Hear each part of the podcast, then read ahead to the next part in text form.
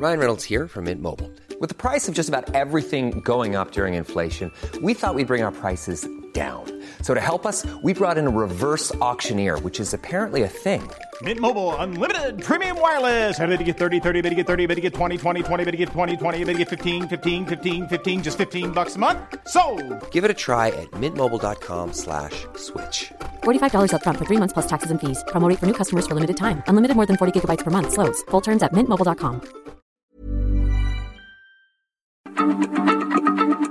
Heraldo Radio, la H se lee, se comparte, se ve y ahora también se escucha.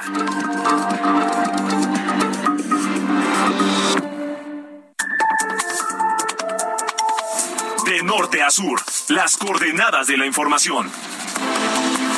Con Alejandro Cacho.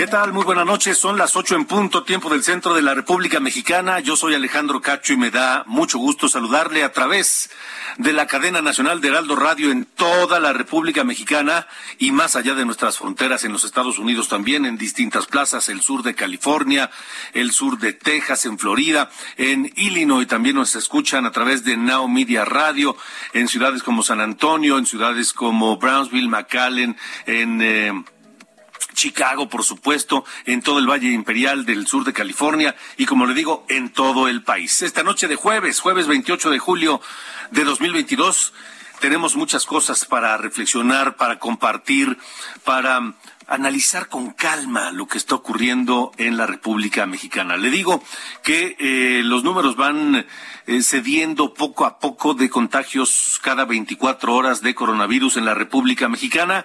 La Secretaría de Salud reporta 24.893 nuevos contagios, cifra que representa un segundo día de a la baja en casos de coronavirus, pero las muertes, los fallecimientos siguen estando por arriba de los 100 diarios. Ahora fueron 113. Sí, ya no fueron 152, ya no fueron 141, fueron 113, pero no tendría por qué haber uno solo en las últimas 24 horas. Tercer día consecutivo en esta semana por con, con, con muertos arriba de 100 de coronavirus en México. Presidente López Obrador enviará una carta al presidente de Estados Unidos, Joe Biden, para explicarle por qué defiende su política energética ante las consultas que Estados Unidos y Canadá solicitaron al gobierno mexicano por considerar que no cumple con los términos del Tratado de Libre Comercio. Además, el presidente descartó una ruptura, porque se ha venido mencionando por ahí en algunos corrillos políticos, en algunas columnas, que, que, ese anuncio, esa arenga que dará López Obrador el 16 de septiembre acerca de esta disputa energética con Estados Unidos y Canadá desde el balcón central de Palacio Nacional en el marco del desfile militar por la independencia, podría, podría anunciar, se ha dicho que podría anunciar la salida de México del tratado comercial con Estados Unidos y Canadá. No, lo descarta, lo descarta el propio presidente López Obrador. Sobre la cena que sostuvo anoche con empresarios, López Obrador dijo que los invitó a participar en el sorteo de la Lotería Nacional del 15 de septiembre, precisamente, ya sabe, una módica cooperación de 20 millones de pesos para arriba. Y este mediodía se reunió con su gabinete para evaluar los avances de los programas sociales, obras prioritarias y para hablar sobre la transición de la austeridad republicana a la pobreza franciscana de la que ya le hablábamos desde el día de ayer. Desde esta narrativa presidencial platicaré esta noche con Ricardo Holmes, el presidente de la Academia Mexicana de la Comunicación. Petróleos Mexicanos solicitó a la calificadora Moody's que revise sin ideologías la calificación crediticia que otorgó a la compañía petrolera de México porque la rebajó de BA3 a BA1 con perspectiva estable.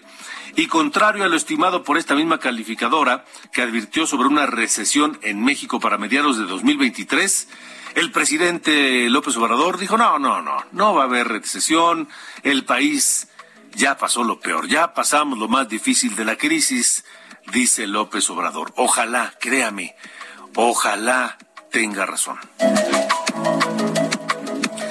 Comisión Reguladora de Energía anunció una metodología para determinar precios máximos del gas LP al afirmar que establecer un tope en su precio ha traído buenos resultados. Una de las pistas del Aeropuerto Internacional de la Ciudad de México permanecerá en rehabilitación hasta diciembre. Así que si usted piensa viajar por avión desde la Ciudad de México, prepárese física y psicológicamente para enfrentar lo que significará el cierre de desde agosto, septiembre, octubre, noviembre, cuatro meses y medio se verá afectada la terminal, esta pista y el aeropuerto en general. Además, hay que agregar la intención de reconstruir o reforzar la Terminal 2, que podría afectar no solo a las aerolíneas, sino también a los usuarios. Platicaré esta noche con Pablo Casas, director del Instituto Nacional de Investigaciones Jurídico Aeronáuticas, aquí en De Norte a Sur.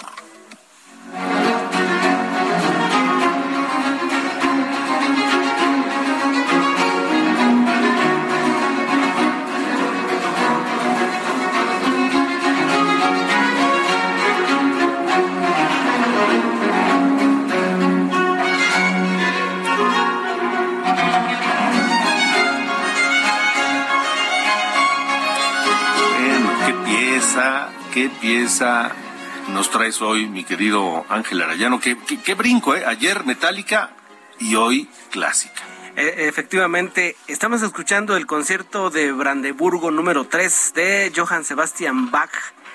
Hoy se está cumpliendo un año más de su fallecimiento. Él murió a los 65 años, uno de los máximos exponentes de la música barroca y que fue un, digamos, un músico muy influido por la obra de Antonio Vivaldi, que Coincidentemente también hoy estamos recordando su fallecimiento, tan solo con nueve años de diferencia. Johann Sebastian Bach eh, falleció el 28 de julio de 1750 y Antonio Vivaldi falleció eh, nueve años antes, el 28 de julio también, pero de 1741. Antonio Vivaldi también otro de los grandes y de los que pues le dieron forma a la música barroca esto que escuchamos, te decía, es el concierto de Brandenburgo número 3 una de las piezas, eh, pues digamos, más eh, conocidas de, Johann Sebastian Bach y que eh, pues puede mostrar ahí la técnica del contrapunto, que es una línea de voz, digamos, que es principal. Por un lado va la viola, por otra el violonchelo, por otra el violín van como independientes, pero finalmente todos se juntan y hacen una armonía, una armonía muy agradable al oído. Así que hoy vamos a estar escuchando a Bach y también a Vivaldi. ¿Qué te parece, Alejandro? Me encanta la idea. Me encanta la idea. Gran selección y fíjate que este jueves, eh, Alejandro, eh, lo más conocido de Vivaldi es las cuatro estaciones, por supuesto, pero hoy vamos a escuchar una serie de conciertos e inspiración armónica, que son 12 conciertos escritos por Vivaldi y que son, digamos, después de las cuatro estaciones, algo de lo más conocido de este músico nacido allá en, en Italia y que era sacerdote, le decían el sacerdote rojo porque era pelirrojo. Toda una historia la de Vivaldi. Toda, toda una historia. Así que, mi querido Manuel, súbele porque esto también se debe escuchar la música clásica a todo volumen. Venga.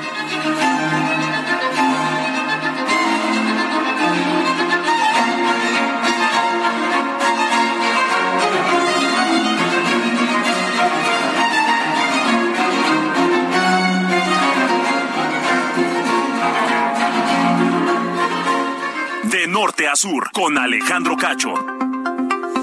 Vamos a Guerrero. Este mediodía fue atacado a tiros un sacerdote en Chilapa. El reporte lo tiene Carlos Navarrete. Carlos, adelante, buena noche.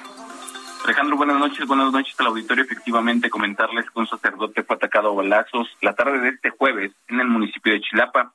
Se trata de Felipe Vélez Jiménez, sacerdote de la parroquia de San Gerardo María Mayela, de la ciudad de Iguala, quien resultó herido pero está fuera de peligro. De acuerdo con reportes policíacos, el sacerdote fue agredido poco antes de la una de la tarde cuando salía del municipio de Chilapa a bordo de un vehículo particular de la marca Nissan en el punto conocido como Los Claveles. La información establece que Felipe Vélez, quien recibió un disparo en el pómulo derecho, logró llegar por cuenta propia al Hospital General de Chilapa para recibir atención médica, pero después fue trasladado a un nosocomio de, de Chilpancingo. Hasta este momento hay poca información respecto a las circunstancias del ataque, pero el sacerdote se encuentra estable y fuera de peligro. Hasta que me reporte. Buenas noches. ¿Y es todo lo que se sabe, Carlos? Es decir, ni idea de, de quiénes fueron los agresores. Hasta este momento no hay información precisa. Hay una versión, un trascendido de que al parecer fue eh, víctima de un ataque de balas cruzadas, presuntamente un enfrentamiento ocurría muy cerca de donde se encontraba el sacerdote y una bala perdida le impactó en el rostro. Sin embargo, insisto, es solamente un rumor, un trascendido. Hasta este momento la Iglesia no ha fijado una postura y tampoco la Fiscalía General del Estado. De acuerdo, pues estaremos atentos porque está verdaderamente extraño el, el caso. Carlos Navarrete, gracias. Buenas noches. Hasta, luego. buenas noches. Ocho y diez. De norte a sur, con Alejandro Cacho. Bueno, le adelanté hace un momento que hoy el Aeropuerto Internacional de la Ciudad de México informó que habrá obras de rehabilitación mayor a la pista 5 derecha 23 izquierda y que esas obras de rehabilitación mayor concluirán en diciembre. Pues me parece que que es demasiado tiempo, pero bueno, habrá cierres contemplados de 11 de la noche a cinco y media de la madrugada. Esto se suma al proyecto del presidente López Obrador de reconstruir o hacer un reforzamiento mayor al edificio de la Terminal 2 del aeropuerto porque dice él que hay una falla estructural grave y para evitar un derrumbe y una posible tragedia. ¿Qué significa todo esto para la terminal? ¿por qué hacerlo ahorita? ¿Por qué tanto tiempo en la reparación de una de las pistas? Está con nosotros Pablo Casas, él es director del Instituto Nacional de Investigaciones Jurídico Aeronáuticas y le agradezco que nos acompañe. Pablo, buena noche. Buenas noches, Alejandro, gracias. Pues efectivamente tienes muchas razones, demasiado tiempo. Solo espero que, ahorita vamos a entrar al detalle, pero solo espero que el pretexto de la falta de mantenimiento en la T2 no sea un pretexto perverso para tratar de migrar obligatoriamente operaciones aéreas a la IVA. Mira, todos sabemos que en el aeropuerto en, sí, en su totalidad, toda su poligonal, se encuentra en una zona lacustre del lago de Texcoco. De hecho, la T1 pues, prácticamente tiene desde los años 50 y la T2 desde 2008 sí tiene un hundimiento diferenciado porque está piloteado de, de, diversas formas cada uno de los edificios, pero de eso a que se ponga en riesgo la seguridad del pasajero, hay un tramo muy distante. Y si en su caso el gobierno tiene otros datos, como ya sabemos que, que normalmente manejan esta versión, y esos datos significan que puede haber un colapso prácticamente de forma inmediata de la T2, pues entonces deberían de estar suspendidas las operaciones aéreas en esa terminal, pero pues desde que ellos supieron la gravedad de esas este, fallas. Sí, llama la atención muchísimo. Ahora, ¿hay, ¿hay, información en torno de cómo han reducido el presupuesto para el mantenimiento del, del aeropuerto en general? Y entonces uno se pregunta, pues suena como a un plan perverso para precisamente esto que nos comentas, ¿no? Obligar a las aerolíneas a trabajar desde el aeropuerto Felipe Ángeles. Sí, mira, este hundimiento que está teniendo la T2 y en general el, el, AICM es un hundimiento como el que tiene la catedral, como el que tiene el Palacio Nacional, que cada vez lo veo más hundido también, pero bueno, todo este tipo de hundimientos son es, es posible lidiar con ellos, Alejandro. ¿Por qué es posible lidiar con ellos? Porque hay tecnología, porque hay ingeniería eh, civil y de otros tipos que permiten ir solventando y subsanando este tipo de deficiencias estructurales en ese tipo de suelos. Solo que esos mantenimientos se para esos mantenimientos se necesita dinero, Alejandro. Y ese dinero, la austeridad republicana y la pobreza franciscana, pues no han permitido que lo tenga el AICM para cumplir con, sus, eh, con su programa maestro de, de, desarrollo, en el cual están contemplados todo este tipo de mantenimientos que necesita el AICM en su, en su totalidad y particularmente la T2 para estar, y, y, también las pistas y las, y las eh, calles de rodaje, carreteo, perdón, y todo lo que es en sí la, la zona de hangares. Entonces, sí efectivamente no, no ha habido el presupuesto necesario para que el AISM en su totalidad pueda tener el mantenimiento requerido. ¿Y cuál es la explicación o, la razón de esa reducción de presupuesto y falta de mantenimiento? Bueno, mira, en esencia, el, el, el AISM genera ingresos de dos maneras. Eh, por presupuesto y propios. Los propios, pues prácticamente es lo que ingresa por la TUA, por los servicios comerciales, por los servicios aeroportuarios y complementarios. En, sí, de esos, de ese tipo de recursos eh, se mantiene el AICM en su totalidad. ¿Qué pasa? Que desde años anteriores, eso es una realidad, esos eh, ingresos estuvieron destinados y apalancaron en un primer término la construcción del aeropuerto en Texcoco y posteriormente la construcción del aeropuerto AIFA de Felipe Ángeles.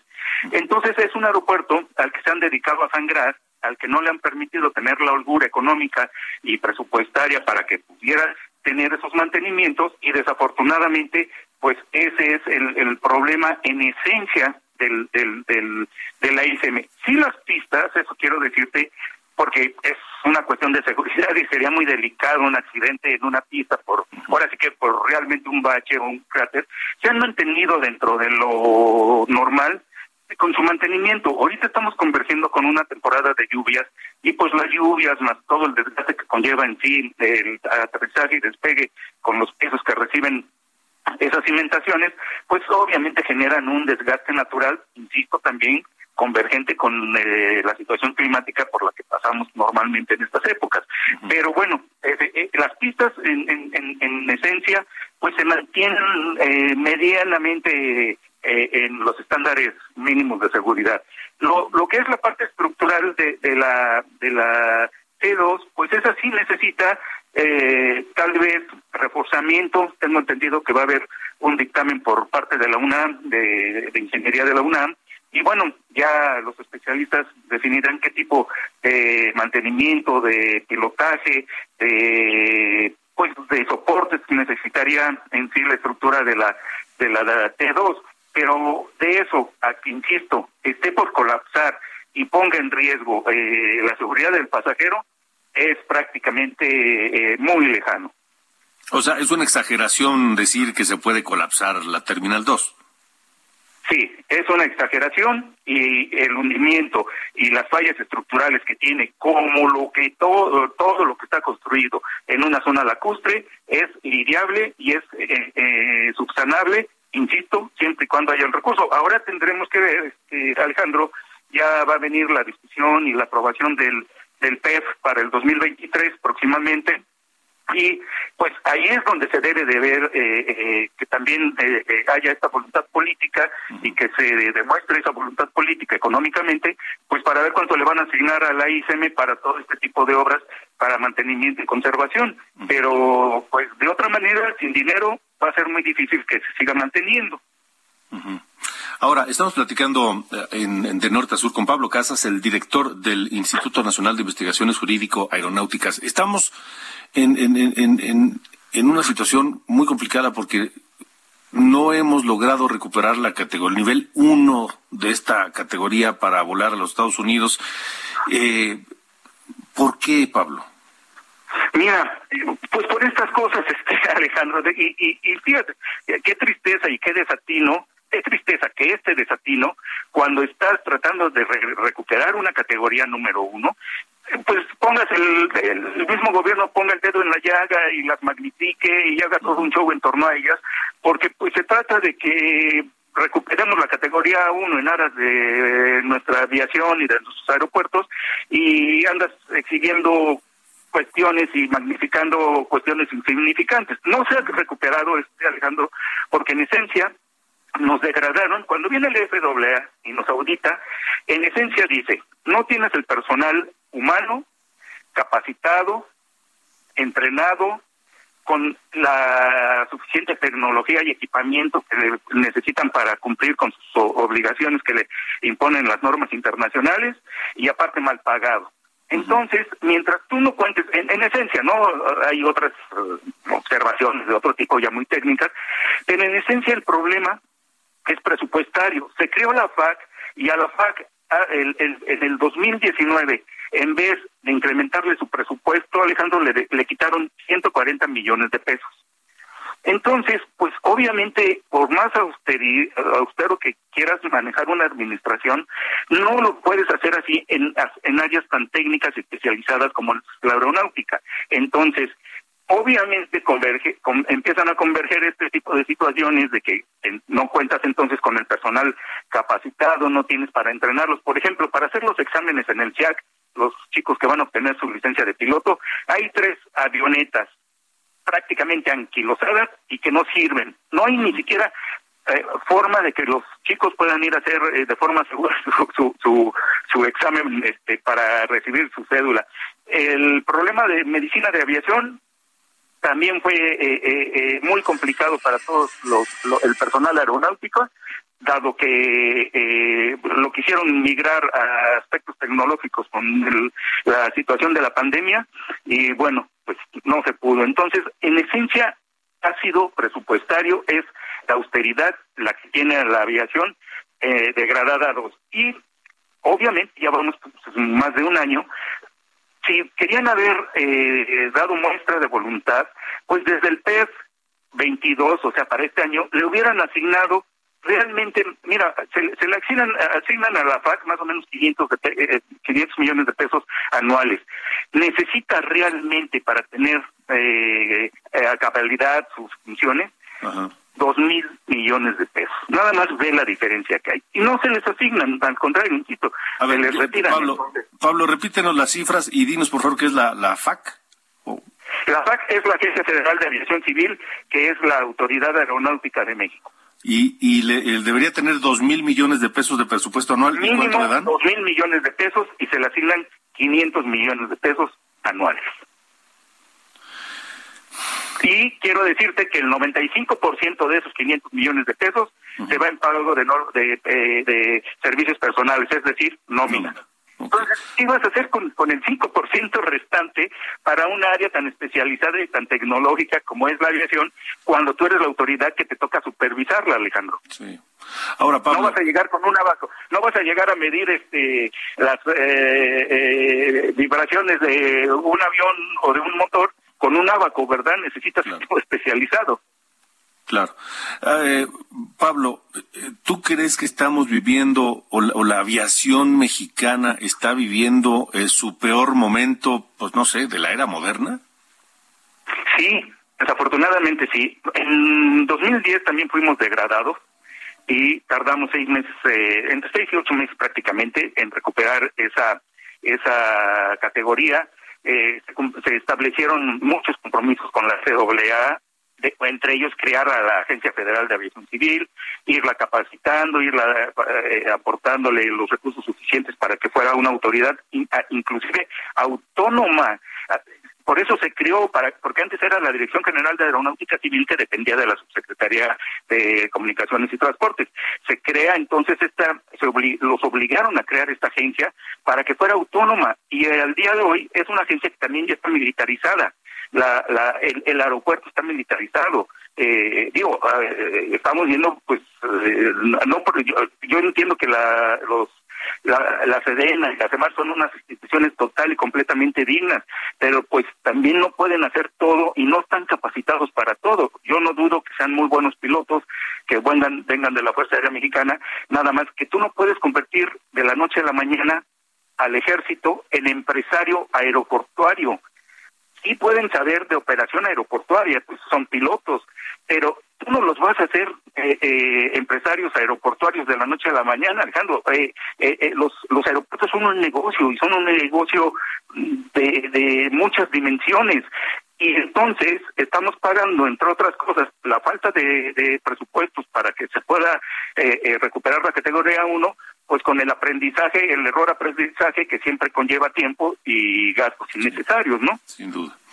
Pues Pablo, Pablo Casas, director del Instituto Nacional de Investigaciones Jurídico Aeronáuticas, gracias por haber estado con nosotros y ojalá, aunque no se ve, es solamente un, un buen deseo que esto cambie para el año que entra, pero no se ven señales de que vaya a ocurrir. Pues hay un cálculo de que y si es posible recuperar la categoría 1, será dentro del primer semestre del año que entra, con todo lo que le ha impactado a nuestras aerolíneas eh, nacionales que, pues, además de luchar contra la pandemia, contra las altas de los combustibles y contra todos estos factores económicos que las afectan, tienen que luchar con su propio gobierno, ¿no? De acuerdo. Pablo Casas, gracias por haber estado con nosotros. Gracias a ti, Alejandro. Buenas noches. Hasta luego, buenas noches.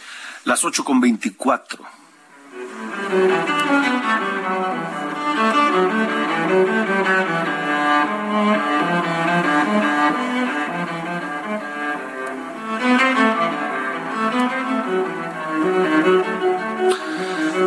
El 28 de julio de 1750 murió Joan Sebastian Bach y escuchamos el suite para cielo número uno en sol mayor, preludio. De norte a sur, con Alejandro Cacho.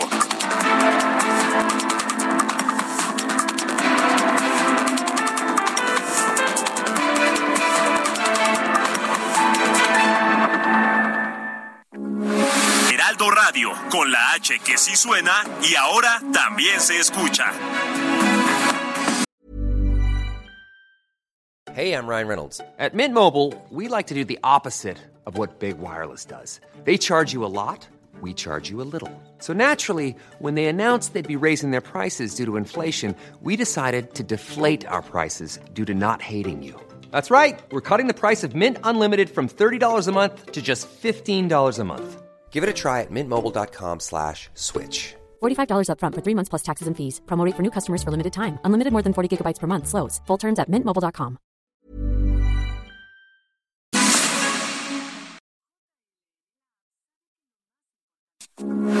Heraldo Radio, con la H que sí suena y ahora también se escucha. De norte a sur, las coordenadas de la información. Con Alejandro Cacho.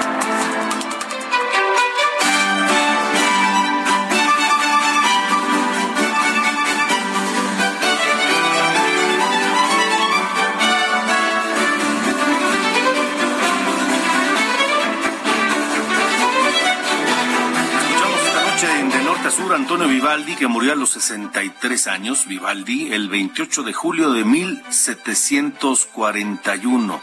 Un prodigio, sin duda alguna. Esto que es el Lestro Armónico, concierto número 3 en Sol Mayor. Primer movimiento alegro. Vivaldi, que fuera compositor, violinista, profesor, sacerdote católico, apodado Il Prete Rosso, o sea, el cura rojo, porque era pelirrojo. Vivaldi.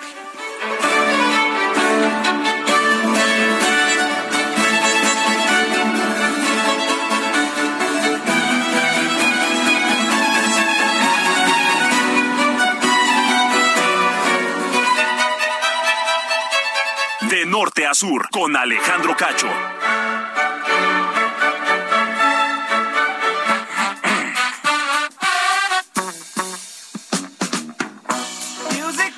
Pasa, mi querido Sir Allende? Buenas noches. ¿Qué pasa, mi estimado licenciado Cacho? Buenas noches para usted también. Oye, muy, muy clásico andamos. Así que parece radio. Hay, hay una estación de radio, ¿no? Tú, Que la, hacía. la música de tu presentación también es barroca. Sí, sí, sí, señor, yo no sé. pero que no. Ahora ya también este, la- toda la emisión está, está muy bien. Digo, yo no tengo nada en contra de la música clásica, al contrario, creo que es eh, muy- una gran adición al gusto musical de cualquier persona. Así es. La así neta. debe ser. Bueno, ¿qué tenemos hoy? Pues mire, eh, hoy fue el primer acercamiento, no digamos como que el primer este eh, topada de las delegaciones mexicana, gringa y canadiense por este asunto de las consultas que pidieron desde eh, la semana pasada con el tema del Temec. O sea, el primer cabezazo. Sí, el primer tú que traes, ¿no? O sea, el primer cabezazo. Sí, di- sí, sí. ¿Qué, qué, Tal cual. Cómo van a estar los trancazos. Entonces, eh, eh, y a mí en lo personal me preocupa algo que ha sido recurrente, y ya había dicho aquí, pero me parece importante darle su espacio, que el presidente siga fijado con el capítulo 8 del eh, Tratado de Libre Comercio, que de nuevo este capítulo 8, lo haya negociado quien lo haya negociado, la verdad es que no tiene mucho que ver con el tema de eh, las consultas, porque lo único que dice el capítulo 8, el título es Reconocimiento del dominio directo y la propiedad inalienable e imprescriptible de los Estados Unidos mexicanos de los hidrocarburos. Yo creo que se, entiende, ¿no? Al final este, está en nuestra Constitución. No podría haber otra cosa en, un tratado internacional que contradijera nuestra propia ley máxima. Entonces simplemente es un reconocimiento tanto de, de Canadá como de Estados Unidos que el, el amo, dueño y señor de todo lo que está en el subsuelo mexicano es el gobierno de este país.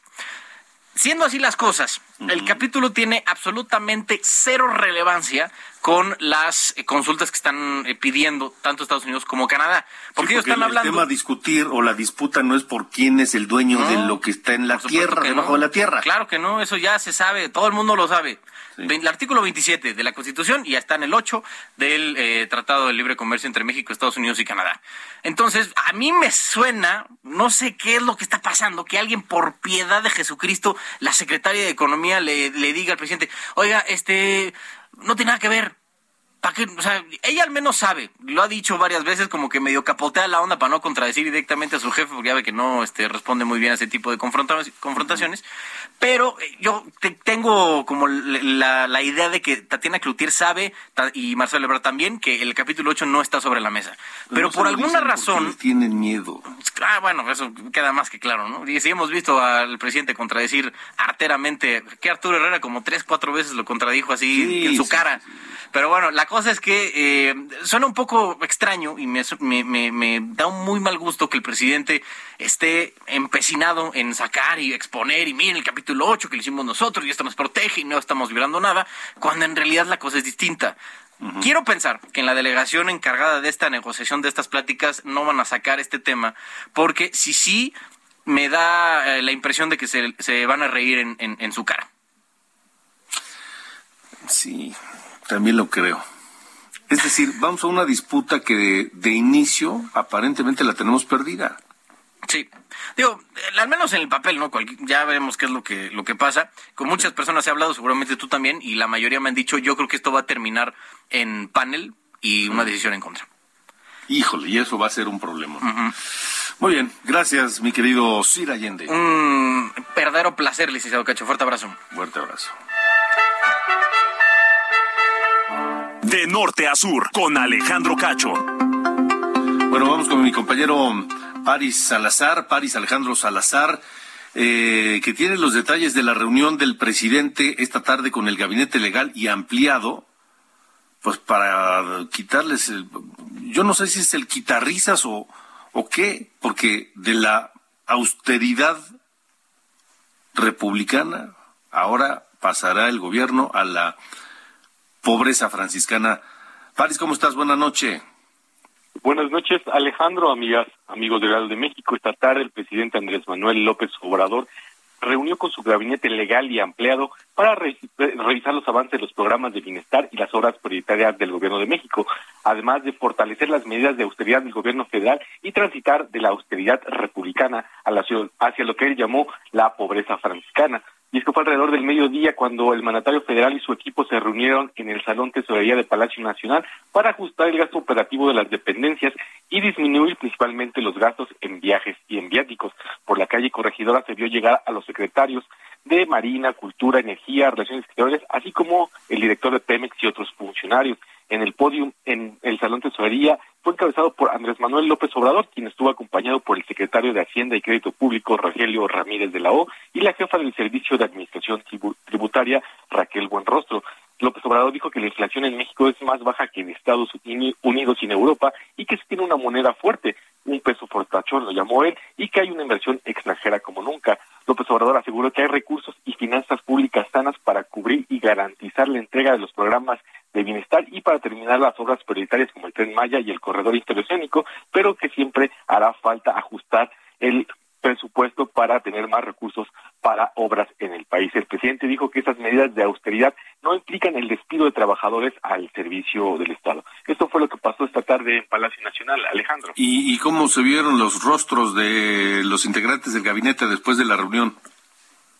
pues bastante serios. Alejandro no quisieron hablar con los medios de comunicación, salieron también por esta calle corregidora y ninguno de ellos se quiso acercar a platicar, hablar solamente la una de ellas se acercó la la, del, titular de las universidades del, de Benito Juárez se acercó a platicar y dijo que no había sido un jalón de orejas sino un llamado a reforzar este, este, trabajo que están haciendo, a cerrar filas, porque también ya viene el cuarto informe de gobierno el próximo mes de septiembre y quieren cerrar con fuerza lo que resta de este año y también los últimos dos que le quedan a este sexenio. Dicen que no fue un jalón de orejas, sino más bien un, un ajuste para que se trabaje de manera adecuada y se garanticen los programas sociales y las obras. De acuerdo, muchas gracias, Paris Alejandro Salazar. Buenas noches. Un placer, buenas noches. Buenas noches, 8 con 38. De norte a sur, con Alejandro Cacho. Mire, sobre este tema de la pobreza franciscana, el, presidente, la, manera en que lo dijo ayer en la mañanera, tiene su, su, su, algo más profundo, tiene su razón. Eh, pasar a un estado superior, dijo, de la austeridad republicana a un estado superior, que es la pobreza franciscana. Esta mañana el presidente dijo que de lo que se trata es de acabar con derroches y despilfarros. Así lo dijo en la mañanera.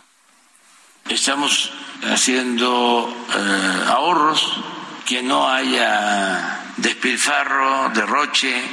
La austeridad no es un asunto administrativo, es un asunto de principios. Entonces yo sí pienso que todavía podemos avanzar más sin despedir trabajadores. Ah, porque los neoliberales inventaron lo de la austeridad, pero siempre pensando en despedir trabajadores, reducir sueldos, mantener privilegios arriba y eh, despedir trabajadores. Ese era el concepto de austeridad muy distinto a lo nuestro. Aquí es de arriba abajo. Saludo esta noche, eh, me da mucho gusto platicar con Ricardo Holmes, el presidente de la Academia Mexicana de la Comunicación, porque la narrativa esta tiene mucho más de fondo, eh, Ricardo, esto del Estado Superior de la Pobreza Franciscana. ¿Cómo estás? Buenas noches, gracias por estar aquí. Muy buenas noches, Alejandro, y gracias por la invitación a platicar con tu público. Mira, yo creo que eh, no, no obstante que se ha referido en estos últimos días el presidente sobre la, pobreza franciscana en el gobierno, eh, la realidad es como el nacimiento de una nueva cultura que quieren imponer. Este, eh, en realidad ya se ha manifestado en otras ocasiones en contra pues de, del confort en contra de, de, no, eh, no no ver la vida con la simplicidad de quien de quienes menos tienen o sea incluso ha llegado a justificar con la pobreza la delincuencia que es inaudito porque eso no, no se entiende realmente en la dimensión de lo que lo está manejando. Creo que este es el, problema, ¿no? todos los significados que tiene para, para el mexicano. Sea, como si el tener aspiraciones de una vida mejor no fuera justo y legítimo y fuera algo, eh, pues, traición a los valores nacionales este, y esto pues no se entiende. Quizá no se ha, no se ha logrado eh, hacer que él vea que definitivamente si no existe consumo, pues no existe todo esta, este impacto de, de los, eh, eh, ¿cómo diríamos?, de la economía que logra eh, pues tener pues generar empleos, que, que el desarrollo de la economía logra generar también pues eh, eh, productos y servicios a, menor costo. y que todo esto está ligado, está ligado al consumo. Entonces hablar tanto de la pobreza franciscana como un, como un este estado ideal, como un estado humano ideal, me parece fuera, fuera de base. Fuera de base porque es negar pues la economía como opera en el mundo de hoy. ¿no? Y en lugar de preocuparse porque todos dejen la pobreza para que podamos sacar a muchos mexicanos de la sobrevivencia, que nunca lo van a lograr a través de las ayudas de, de, los programas sociales de gobierno, sino a través de las oportunidades. Esta, eh, vamos a decir, esta forma de enfocarlo me parece desastrosa. Sí, porque parecería que de lo que se trata es de que seamos todos pobres. Así es. Franciscanamente pobres. Franciscanamente pobres como si fuera un estado ideal, ¿no? Cuando la realidad es que, pues hay que pensar en cómo lograr que todos los que no tienen, pues tengan, cómo generar riqueza para todos. Es cierto, también hay que ver cómo se reparte la riqueza y la bonanza, pero que no hay que generarla, ¿no? Y pareciera que hay una narrativa para destruir esta, esta, estos legítimos deseos de mejoramiento que todo humano tiene, ¿no? Ahora, no sé qué piensa. Sí. Sí. Ahora, ahora, Ricardo, estoy platicando con Ricardo Holmes, presidente de la Academia Mexicana de la Comunicación. ¿Cómo, cómo permea esta narrativa, este concepto del Estado superior, de, de, la, de la pobreza? ¿Cómo permea en todos los seguidores del presidente, que son muchos y que le creen ciegamente? Bueno, permea definitivamente en algo que, que ya yo creía y creo que muchos consideran conmigo algo superado, que es la lucha de clases, ¿no? que, era del trabajador que se sentía orgulloso de, eso y, y, y, pensaba que pues sus descendientes debiesen ser orgullosamente eh, trabajadores. Y eso se sustituyó con los años, eh, con cuando empezaron los empresarios a, a darles hace el ciclo pasado. Empezaron a dar prestaciones, a mejorar la calidad de vida de la gente y pues todos empezamos a, a tener la idea pues de que tenemos derecho a mejorar nuestra calidad de vida. Pero pues este, esta narrativa nos regresa a aquellos años de conflicto, ¿no? Pues incluso también no, no deja de ser que, abunda un poco inconscientemente en el tema de los rencores y resentimientos. O sea, es un problema complejo. Sí, sin duda. Ricardo, después de, después de esto, ¿qué más podemos esperar en, en, esta línea discursiva y en esta narrativa que, que mantiene el presidente y que parece que escala cada vez más?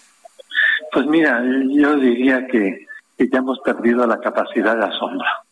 Decía, no, tiene uno idea, pero definitivamente creo que el, pues quienes estamos en el ámbito productivo, todos, porque todos estamos, eh, pues somos los que estamos generando que este país tenga los recursos, incluso para que quienes reciben ayudas de gobierno, pues las obtengan.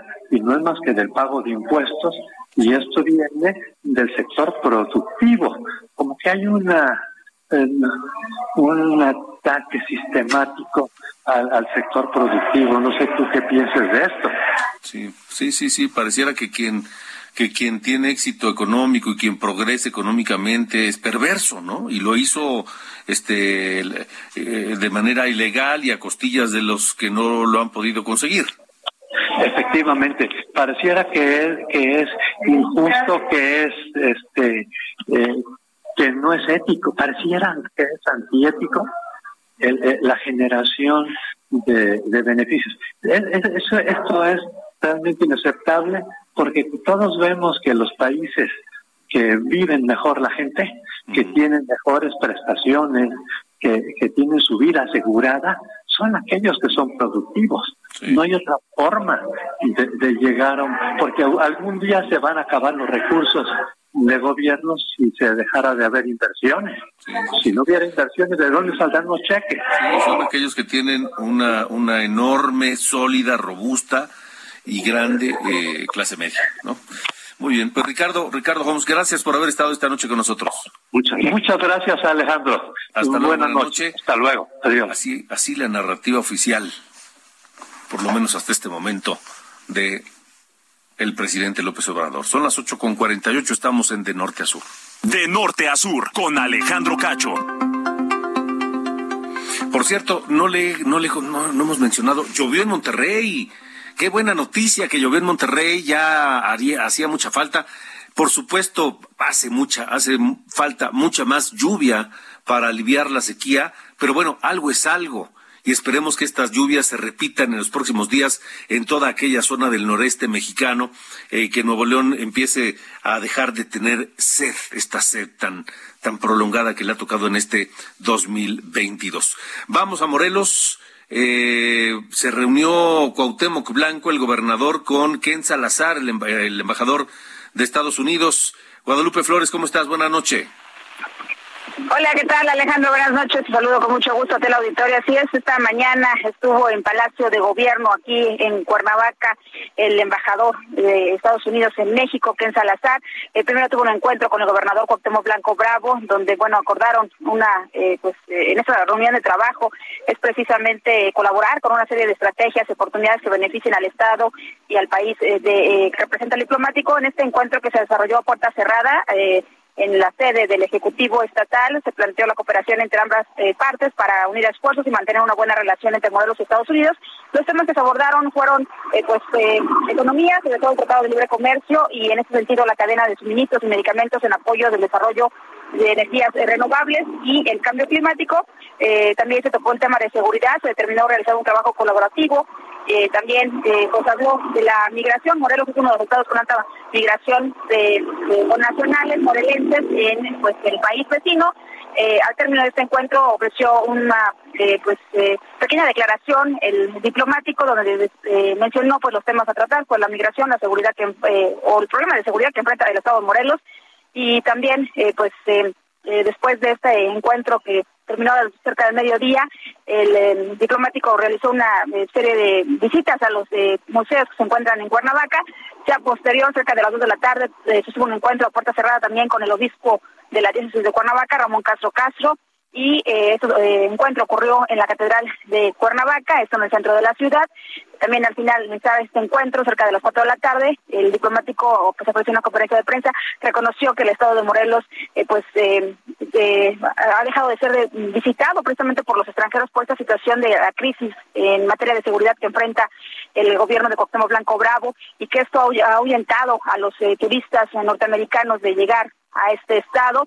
Reconoció que es, difícil, así lo dijo, es difícil la situación en Morelos en materia de seguridad y pues señaló que trabajará con el gobierno de Cuauhtémoc Blanco Bravo en un plan de seguridad. Dijo que incluso podrían destinar recursos económicos el gobierno de Joe Biden para el estado de Morelos para reforzar o cambiar la estrategia que tiene el gobernador Cuauhtémoc Blanco Bravo. Dijo que precisamente los ciudadanos norteamericanos no quieren venir a Morelos por el clima de inseguridad, sobre todo pues los eh, grupos criminales que operan y eh, sobre estos recursos que podrían llegar a Morelos para eh, pues un plan de, seguridad dijo que estaría hablando con eh, las autoridades de la Cancillería mexicana para que precisamente se puedan generar eh, algún plan de estrategia y con ello recursos económicos que invierta el gobierno de Estados Unidos en el estado de Morelos. La información. Alejandro. Gracias, Guadalupe. Vamos ahora a Nuevo León. Le decía, llovió Daniela García, pero eso no, eso no baja los ánimos y las protestas. Te escuchamos desde Monterrey, Daniela García. Buenas noches.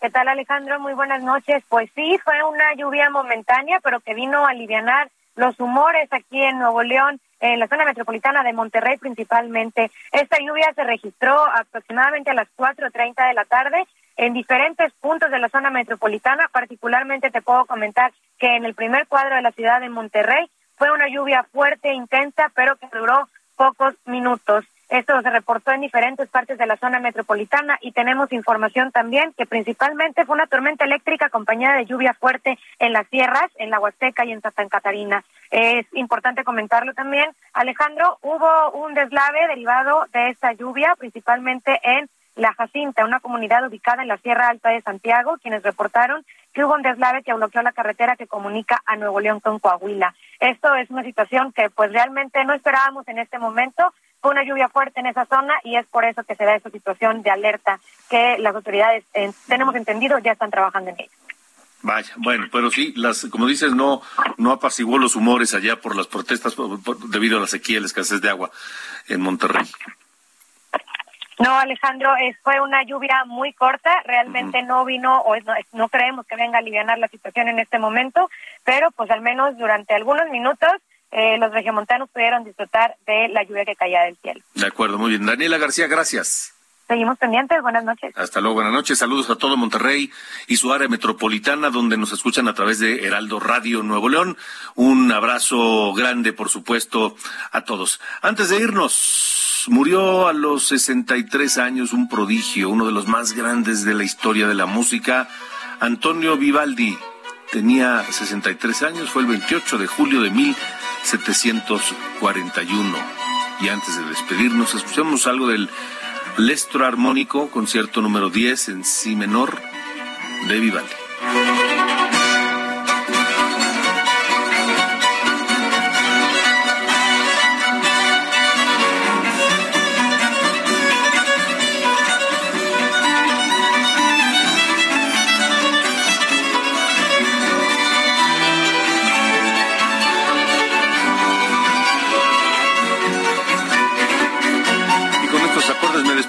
Yo soy Alejandro Cacho y le agradezco que me haya permitido acompañarle durante esta última hora.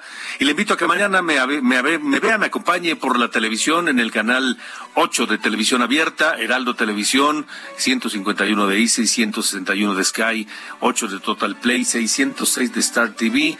Lo espero a las 9 de la mañana en esta mañana y a las 8 de la noche, por supuesto, aquí en Heraldo Radio. Gracias. Buenas noches.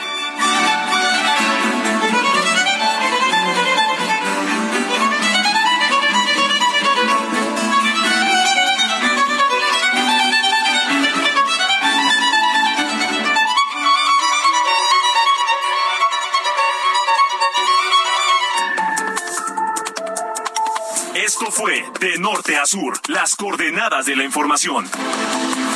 Con Alejandro Cacho.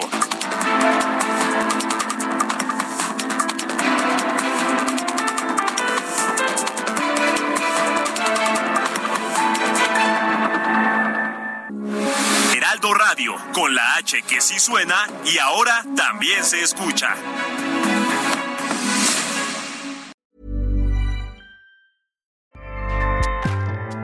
ACAST powers the world's best podcasts. Here's a show that we recommend.